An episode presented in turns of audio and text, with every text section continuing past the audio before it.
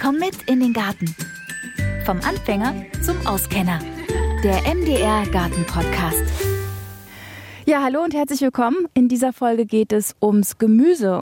Manches Gemüse ist natürlich schon geerntet, ähm, manches ist noch in der Erde und die Frage ist, wie kann ich mein Gemüse richtig lagern, dass ich einfach länger was davon habe? Was kann in der Erde bleiben? Was äh, muss raus? Und wie stapel ich das im Keller? Wo am besten? Welche Temperaturen? Alles Sachen, die man irgendwie vorher mal wissen müsste. Und genau darüber unterhalten wir uns jetzt. Und zwar bin ich bei Ilka Hoffmann in der Grünwerkstatt in Holzhausen. Ilka, hallo erstmal. Hallo, ja. Wir stehen jetzt hier vor deinem Kartoffelbeet und ja, die Kartoffeln sind schon aus dem Boden raus.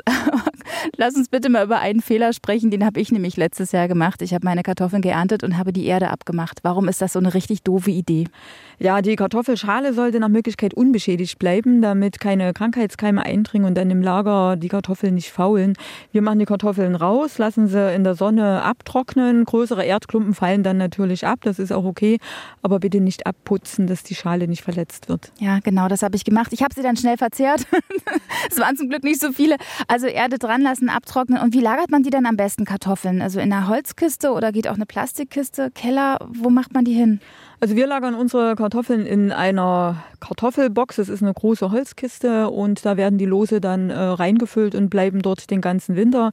Wir haben natürlich den Vorteil, wir haben einen alten Erdkeller, wo eine gute Luftfeuchtigkeit ist, dass die Kartoffeln A nicht äh, so schnell trocknen und B aber auch nicht zu feucht sind, dass sie faulen. So ein Erdkeller ist eine super Lagermöglichkeit. Ähm, ist das ein ganz normaler Keller oder wie kann ich mir das vorstellen? Na, das ist bei uns ein alter Gewölbekeller, der unterm Haus ist und schon seit vielen Jahrzehnten eigentlich, wenn man es genau betrachtet, schon seit Jahrhunderten genutzt wird. Und welche Temperaturen herrschen da? Da sind äh, Temperaturen so zwischen ja, 8 bis 12 Grad, je nachdem, wie man lüftet. Und äh, das ist auch ganz wichtig, dass man im Winter, wenn es draußen nicht zu kalt ist, ruhig auch die Lüftung noch auf hat, dass äh, die Feuchtigkeit, die ja mit dem Lager Obst und Gemüse reinkommt, dann noch entweichen kann. Mhm, weil sonst hast du Schimmelbefall, auch im Erdkeller, ne? Genau, muss man ein bisschen schauen, dass die Luftfeuchtigkeit nicht zu hoch ist, äh, weil sonst natürlich auch sich da Schimmelpilze ausbreiten können. Genau. Welches Gemüse eignet sich denn zum länger Lagern? Also ich denke jetzt zum Beispiel an Möhren. Also die ganzen Wurzelgemüse Gemüse äh, eignen sich wunderbar zum Lagern. Man kann das Ganze noch ein bisschen verlängern, indem man die äh, in Behälter schichtet mit Sand. Hat den Vorteil, dass es die Feuchtigkeit reguliert. Das heißt, sie vertrocknen nicht, falls es doch mal zu trocken sein sollte. Und äh, sie verschimmeln dann auch nicht, weil ja der Sand, wie gesagt, die Feuchtigkeit reguliert und entweder Feuchtigkeit zurückgibt, wenn es zu trocken werden sollte von der Raumluft und wenn es zu nass ist, dann nimmt der Sand halt die Feuchtigkeit vom Gemüse ein Stück weit auf. Ja. Und kann ich da ganz normalen Spielzeugsand nehmen aus dem Baumarkt oder was nimmt man da am besten? Ja, machen wir auch. Wir kaufen Spielzeugsand vom Baumarkt und dann schichten wir das in verschiedene Gefäße. Wir haben meistens alte Tongefäße noch, was nochmal den Vorteil hat, dass der Ton auch atmet sozusagen und die Feuchtigkeit reguliert. Das heißt, ich ernte einfach meine Möhren, lasse ich das Grün dann dran oder schneide ich das ab? Weder noch, also das Grün bleibt nicht dran, aber ich würde empfehlen, es nicht abzuschneiden, sondern abzudrehen, dass keine Schnittwunden entstehen. Dann haben wir genau wieder die Eintrittspforten für äh, Fäulniserreger, sodass wir bei den ganzen Wurzelgemüse, rote Beete, Sellerie, Möhre, Woche. Wir drehen das Kraut quasi nur ab, dass äh, da keine Verletzungen entstehen. Und das Kraut wird dann äh, nach der Ernte auch noch verwendet. Kann man ja noch für Brühe oder zum Trocknen, zum Würzen mitnehmen. Ach, interessant. Das heißt, du schneidest das dann klein und trocknest das oder verarbeitest du das direkt weiter als Gemüsebrühe-Ansatz? Äh, nein, ich schneide das äh, äh, klein. Das heißt, da kommt äh, Möhrenkraut, Selleriekraut, auch immer noch eine Sellerieknolle, die vielleicht nicht ganz so schön ist. Also die, die beschädigt sind, die schon vielleicht faule Stellen aufweisen, äh, die gehören natürlich nicht ins Lager. Die müssen dann sofort verarbeitet werden. Und äh, das funktioniert immer super. Wir zerkleinern das bis hin, dass es in einem Hochleistungsmixer wirklich richtig ganz klein zerhackt wird. Dann kommt das äh, auf ein Blech mit äh, Backpapier und wird getrocknet. Und das ist dann unsere Gemüsebrühe fürs ganze Jahr. Großartig. Und das machst du einfach in ein Schraubglas? Genau, wenn das richtig trocken ist, dann kann ich das normal in ein Schraubglas reinmachen und äh, kann das wunderbar lagern. Ich kann das noch kombinieren mit Knoblauch, mit Zwiebeln, mit Kräutern aus dem Garten, dass ich mir die Gewürzrichtung mache, die ich mag. Genau. Super, dann kommt nichts um. Also die Wurzel in den Sand und das Kraut dann verarbeitet ins Glas. Sehr schön. Später in die Suppe, genau. Super. So, Lass uns mal durch deinen Garten gehen, weil du hast jetzt, also die Kartoffeln haben wir ja schon gesagt, das Kartoffelbeet ist leer. Jetzt haben wir hier rote Beete. Äh, mit der roten Beete fahre fahr ich genauso wie mit der Karotte ne? und Sellerie. Genau, äh, rote Beete kommt dann raus. Also muss ich wirklich auch immer ein bisschen den Wetterbericht verfolgen. Äh, den würde ich, die würde ich auf alle Fälle vor dem Frost ernten, beide, also Sellerie und rote Beete und dann ins Lager bringen oder halt, wie gesagt, verarbeiten. Und auf jeden Fall stehen bleiben kann es äh, Lauch und Zwiebeln auch eigentlich? Genau, Zwiebeln äh, selber nicht. Das, was wir hier noch sehen, das sind äh, noch Lauchzwiebeln. Die werden dann wirklich auch noch äh, geerntet. Was wir stehen lassen, ist äh, Lauch, also der Porree. Äh, den kann ich entweder so auf dem Beet lassen. Wenn es nicht zu stark friert, komme ich auch immer rein, um den zu ernten. Was ich machen kann, wenn ich größere Mengen habe, ist, den einzuschlagen. Das heißt, wir graben den aus lassen die Wurzeln dran und machen eine Ecke auf dem Beet, wo wir die dicht an dicht stapeln. Das nennt man Einschlag. Äh, und dann kann ich äh, die besser rausnehmen, weil da kann ich noch ein bisschen Stroh drum packen und kann äh, die Frosteinwirkung ein bisschen verhindern, also dass der Boden nicht zu schnell durchfriert und ich länger dann auch ernten kann. Da muss ich nochmal nachfragen. Einschlagen heißt, du nimmst den ganzen Lauch raus, genau. legst ihn auf ein Erdbeet und machst dann Erde wieder drüber? Mhm. Na, ich stelle den hin, das heißt, es wird ein, ein kleines Loch gegraben, dann wird er dicht an dicht da reingestellt und dann kommt da wieder Erde drauf und dann kann ich da noch ein bisschen Stroh drum packen oder Laub, habe ich ja jetzt im Herbst auch genug, äh, damit quasi unter der Laub- oder Strohschicht der Boden nicht so gefriert, damit ich einfach besser rankomme. Die Kälte ist nicht das Problem bei den Wintergemüsen, sondern einfach, dass ich, wenn der Boden zu stark gefroren ist, mit dem Spaten nicht mehr reinkomme. Alles klar, das heißt, die Wurzel bleibt dran, der wächst dann einfach nicht mehr weiter, bleibt aber noch frisch. Genau, der wächst den Winter über nicht weiter, weil wenn es zu kalt ist, stellt er auch seine Photosynthese ein. Was passieren kann, wenn man mal was vergisst, das hatten wir auch schon, dann geht er dann im nächsten Jahr in die Blüte. Ist auch schön, wenn es alte Sorten sind, kann ich Saatgut gewinnen. Super, das heißt, er verwurzelt sich dann doch nochmal. Ja, der hat, äh, wächst ja dann noch weiter, hat dann auch seine Wurzeln, die weiter wachsen und äh, dann versucht natürlich jede Pflanze ihre Art zu erhalten. Und wenn sie die Möglichkeit hat, bildet sie dann einfach Samen für die nächste Generation. Das ist ja cool. Und ähm, was ist mit ähm, Rosenkohl? Das ist ja hier wahnsinnig viel Rosenkohl. Ich bin ein bisschen neidisch. Ich habe nur eine Pflanze, die es geschafft hat. Den Rosenkohl, wie lange lässt du den stehen? Die, die, die Röschen sind noch relativ klein. Ja, die sind deswegen relativ klein. Wir hatten im, äh, im Sommer einen, einen ordentlichen Erdflohbefall. Also die waren sehr, sehr stark zurückgefressen. Äh, wir wissen aber nicht genau, ist es jetzt der Rapsglanzkäfer gewesen, der hier auch immer mal... Ähm, ja wirklich wie so eine Invasion hier einrückt. Das sind zwei, drei Tage, wo vieles niedergefressen ist. Und da hat es die Kohlpflanzen ganz schön erwischt. Äh, die sind aber jetzt im Sommer über wieder wunderbar gewachsen. Deswegen sind die Röschen noch ein bisschen klein, aber der wächst und wächst und wächst und bleibt den ganzen Winter stehen. Und solange ich die Rosen noch nicht ernten kann, weil sie zu klein sind, dann verarbeite ich die Blätter. Kann ich ja wie Grünkohl dann auch verwenden. Und wenn du die Röschen dann erntest, und du hast ja jetzt echt eine Menge, die schaffst du ja gar nicht alle auf einmal zu verzehren, wie lagert man denn am besten Rosenkohl? Das kann ich ähnlich machen. Also entweder ich äh, grabe die ganze Pflanze aus und mache die groben Blätter äh, ab, bis auf oben die schönen Herzblätter, die noch frisch sind und kann den auch einschlagen, ähnlich wie ich das äh, mit dem Poche erklärt habe, dass ich mir da eine geschützte Ecke suche im Garten. Oder ich kann den ganzen Strunk mit den Röschen auch in einen Erdkeller tun, dann hält er sich da auch noch äh, über mehrere Wochen, sodass ich die dann äh, noch abernten kann. Und legst du den dann einfach in Regal oder muss es auch in Sand? Den muss man nicht extra in äh, Sand legen, äh, den stellen wir dann einfach in eine Ecke. Ja. den armen Kerl. ja, dekorativer Rosenkohl im Erdkeller, sehr schön. Ähm, du hast jetzt auch noch Tomaten dran, also die sind noch grün, die werden wahrscheinlich gar nicht mehr so rot werden. Jetzt ist es ja auch schon recht kalt. Wie lange lässt du denn deine Tomaten noch im Beet? Also die werden jetzt in den nächsten äh, Tagen wirklich dann auch abgeerntet. Das heißt, wir gucken natürlich auch immer, wie sind die Nachttemperaturen. Das ging ja jetzt schon auch mal runter bis auf 5 Grad. Das ist eigentlich auch ein Zeichen, äh, dass die jetzt wirklich rein müssen. Ich bin da immer ein bisschen mutig, manchmal auch übermütig. Äh, wir versuchen die ziemlich lange draußen zu lassen, denn wir haben ja jetzt im Oktober manchmal noch so schöne Wochen, wo es echt noch schön warm ist, dann reifen die natürlich besser ab.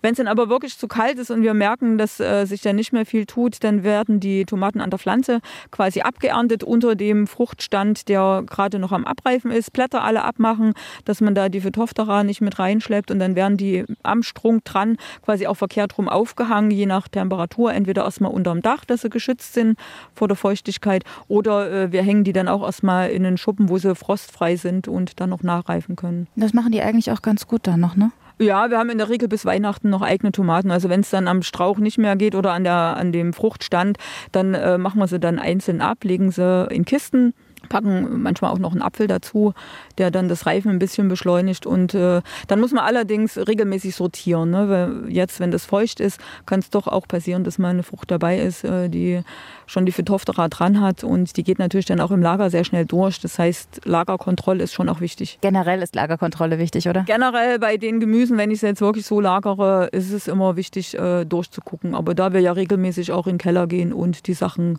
holen zum Verarbeiten, äh, ja, wird es immer gleich mitgemacht. Infos zum Tomatennachreifen habe ich euch übrigens auch im Beschreibungstext verlinkt. Ähm, ich sehe jetzt hier bei dir im Beet noch wunderschöne Paprikapflanzen, aber Paprika ist kein Lagergemüse, oder? Nein, Paprika ist kein Lagergemüse. Das ist auch so ein kleiner Snack-Paprika. Das heißt, die Früchte bleiben äh, relativ klein. Das machen wir ähnlich wie Tomate. Das heißt, wenn dann wirklich die ersten Nachtfröste bevorstehen, kommt die ganze Pflanze raus und äh, dann wird das, was dran ist, noch abgeerntet. Das geht allerdings äh, von der Haltbarkeit her nur ja bedingt. Das heißt, ein paar Wochen äh, kann ich sie schon auch liegen lassen äh, in einem kühlen Erdkeller aber Paprika ist jetzt kein klassisches Lagergemüse. Dann lass uns noch mal klären, was sind denn klassische Lagergemüse? Also Gemüse, die ich wirklich im Garten in größerer Menge anbauen kann, weil wenn ich sie dann ernte und natürlich in der Menge gar nicht verzehren kann, aber durchaus auch noch für einen längeren Zeitraum haltbar machen kann im Rohzustand. Also wir reden jetzt nicht von verarbeiten, sondern unverarbeitet irgendwo hinlegen kann. Welches Gemüse ist das? Was ist super? Na, Klassiker sind die ganzen Wurzelgemüse. Ob das jetzt Sellerie ist, rote Beete, die Möhre, Wurzelpetersilie, weil die bilden ja alle Speicherorgane und speichern ihre Assimilate. Das haben sie zwar nicht für uns gemacht, sondern für sich, um dann über die Wintermonate zu kommen. Wir nutzen das nur. Die eignen sich wunderbar, weil die äh, sehr, sehr lange halten. Dann die ganzen Kohlgewächse, ob das jetzt äh, der Rosenkohl ist, selbst auch Kohlrabi Wichtig ist, dass man gerade bei Kohlrabi oder so, wenn ich weiß, ich möchte das jetzt lagern, dass ich dann einfach auch Sorten nehme, die sich besonders lange lagern lassen. Zum Beispiel der Gigant, das ist ja ein riesengroßer. Klar, je größer die Gemüseteile, die ich ernte, dann sind, umso länger halten sie sich im Lager. Kleine Zarte, das kann man vielleicht auch noch dazu sagen, werden bei der Ernte bei uns auch aussortiert. Ne, je kleiner und dünner eine Karotte ist, umso weniger lange ist die Lagerfähigkeit. Die kommen dann gleich in die Suppe. ich habe das bei Möhren, ist es immer ganz witzig, wenn man die erntet und dann irgendwie auch im Kühlschrank man kurz liegen lässt, äh, sind die ja dann so schlappi.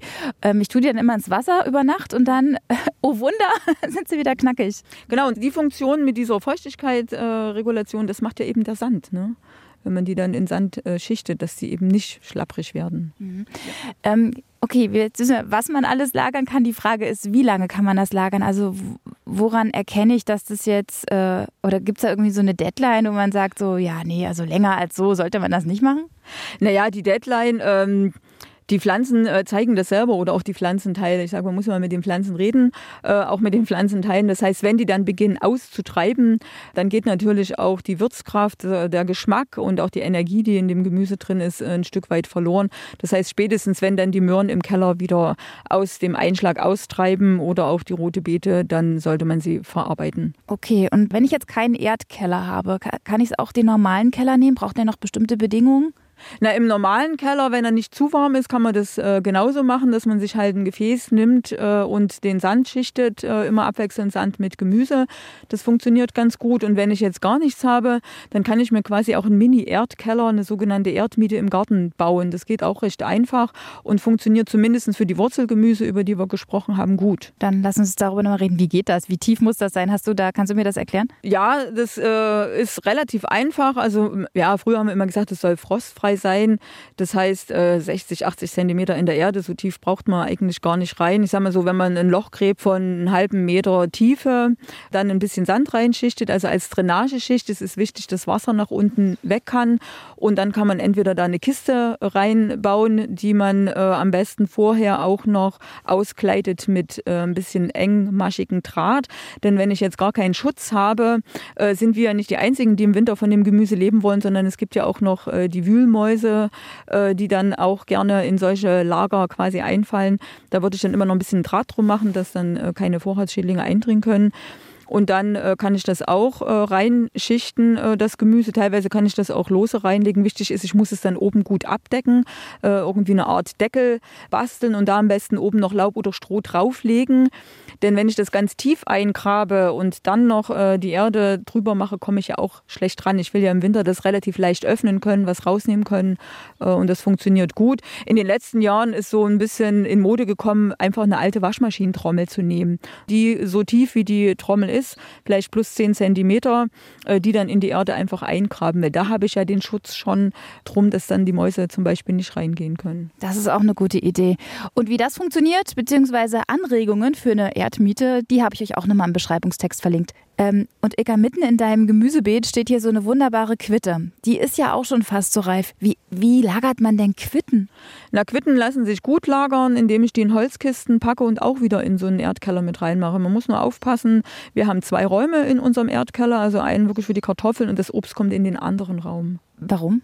Weil äh, sonst die Äpfel äh, beim ähm, Abreifen äh, geben die ja dann auch äh, Ethylen ab und das führt natürlich dazu, wenn dieser Ethylengehalt in der Luft steigt, dass die Kartoffeln auch schneller schrumpeln. Ah, okay, also da ist Trennung ganz wichtig. Also Kartoffeln und Äpfel sollten nicht zusammen in einem äh, Raum quasi gelagert werden. Und bei Äpfeln, wie ist es da? Da muss man wahrscheinlich auch gucken, dass die unverletzt sind, dass die äh, nicht diese Flecken haben.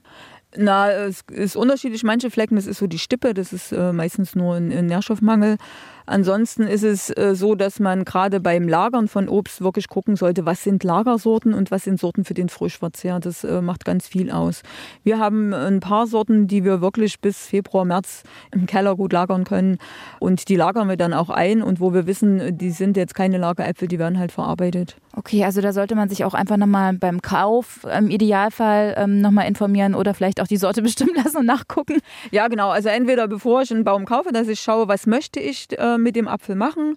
Will ich den für einen Frischverzehr zum Konservieren? Also es gibt ja auch äh, ganz tolle Äpfel. Hier bei uns ist es sortiert auf der alten Obstanlage. Also meine Oma hat immer gesagt, das ist der Kuchenapfel, das ist der Augustapfel, den musst du gleich essen, das ist der zum Lagern. Also das war so altes Wissen, was weitergegeben wurde und ich finde auch wichtig, dass man das weitergibt. Unbedingt, das machen wir ja jetzt auch. Finde ich total schön. Danke, dass du das mit uns teilst.